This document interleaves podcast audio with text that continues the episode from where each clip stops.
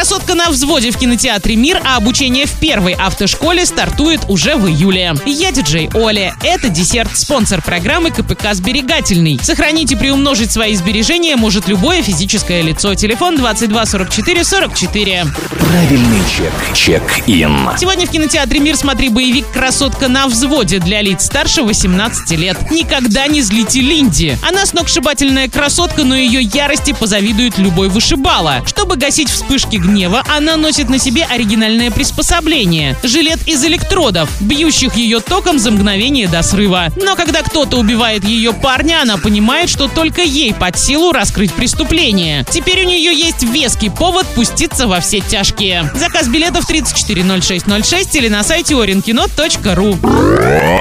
Автоклаб. Хочешь права? Тогда скорее звони в первую автошколу по номеру 333 445. Записывайся и начинай обучение уже в июле. В первой автошколе тебя ждут опытные преподаватели и инструкторы, которые подготовят к сдаче экзаменов. Учебные пособия в подарок, поддержка на протяжении всего периода обучения. Первая автошкола – первая на твоем пути. Звони 333 445. Travel Guide. Аналитический центр сервиса поездок и путешествий выяснил, каким видом транспорта чаще пользуются туристы в России. Самыми распространенными вариантами стали самолет и поезд. Им отдают предпочтение 31 и 29 процентов респондентов. На автобусе обычно путешествуют всего 6 процентов опрошенных. Собственный автомобиль для поездок по России предпочитают 13 процентов. Каждый сотый опрошенный отмечает каршеринг или карпулинг. Совместное использование автомобиля, поиск попутчиков. Наконец, 14 процентов респондентов не любят отправляться на дальние расстояния.